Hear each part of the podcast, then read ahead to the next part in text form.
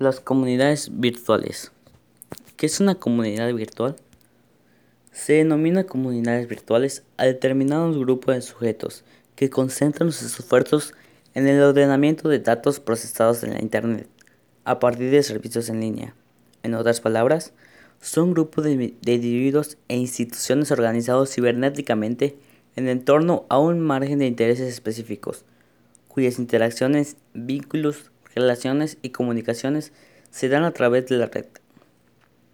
Las comunicaciones virtuales pueden ser muy diversas y específicas, involucrando personas de procedencias alejadas geográfica y culturalmente, ordenadas en torno a un tema común de su pasión o interés, y es un espacio virtual que puede ser determinado por una página web o un servicio online. Este término se empleó por primera vez en 1994 en el libro La comunidad virtual de Howard Reinhold. Sin embargo, las primeras comunidades virtuales ya existían desde los años 70 del siglo XX, particularmente en el entorno del intercambio de datos especializado en ámbitos militar, científico y académico, gracias a los mecanismos de comunicación de ese entonces rudimentaria Internet, como sistemas de boletín o tablones de anuncios. Actualmente, las comunidades virtuales son un fenómeno masivo en línea y muy vinculado a la explosión de las redes sociales, capaces de interconectar ese tipo de organizaciones virtuales o de crear otras propias en torno a ejes comunicativos masivos y distintos tiempos y modos de interacción. ¿Para qué sirven las comunidades virtuales?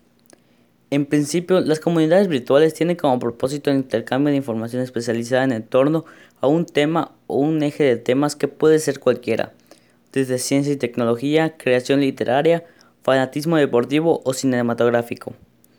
Quienes colaboran en ellas son a la vez consumidores, productores y o replicadores de la información disponible al respecto. Por otro lado, son una herramienta útil para los ámbitos corporativos, permitiendo una organización interna de las comunicaciones, tanto como un contacto más estrecho y directo con los consumidores, organizando una comunidad en torno al producto o a la marca. Igualmente, opera como un espacio de socialización e intercambio de diversa naturaleza entre personas de todo tipo, en el marco de las redes sociales y la cultura. Características de las comunidades virtuales. Las comunidades virtuales suelen caracterizarse de la siguiente manera involucran individuos de distinta procedencia que pueden provenir de geografías distantes, grupos sociales diversos, etc. Organizan a sus miembros en torno a un tema específico o un interés específico, ya sea el debate en torno a ciertos tópicos, la creación literaria conjunta, los videojuegos, la oportunidad de citas románticas, etc. No posee un anclaje físico en el mundo real, sino en un servicio o página web disponible de manera digital imprime un sentido de pertenencia a sus miembros tan fuerte como en las comunidades tradicionales, ya sea que se preste o no para el intercambio físico y presencial. Ahora diremos unos ejemplos de comunidades virtuales. Twitter, una red social que permite establecer un, tablón de anuncios para leer, compartir y comentar noticias con otros usuarios de cualquier parte del mundo. Microsoft Community, un foro virtual que agrupa a los usuarios de productos Microsoft y les permite interactuar con la empresa para obtener soluciones a problemas técnicos, recomendaciones y expresar su opinión. Wikipedia. Más allá de la información abierta para el consumo de todo Internet, existe una comunidad muy diversa de colaboradores, anónimos o no, que debaten en torno a los artículos, los corrigen, crean nuevos, traducen y permiten mantener actualizado el proyecto enciclopédico colectivo. Tinder.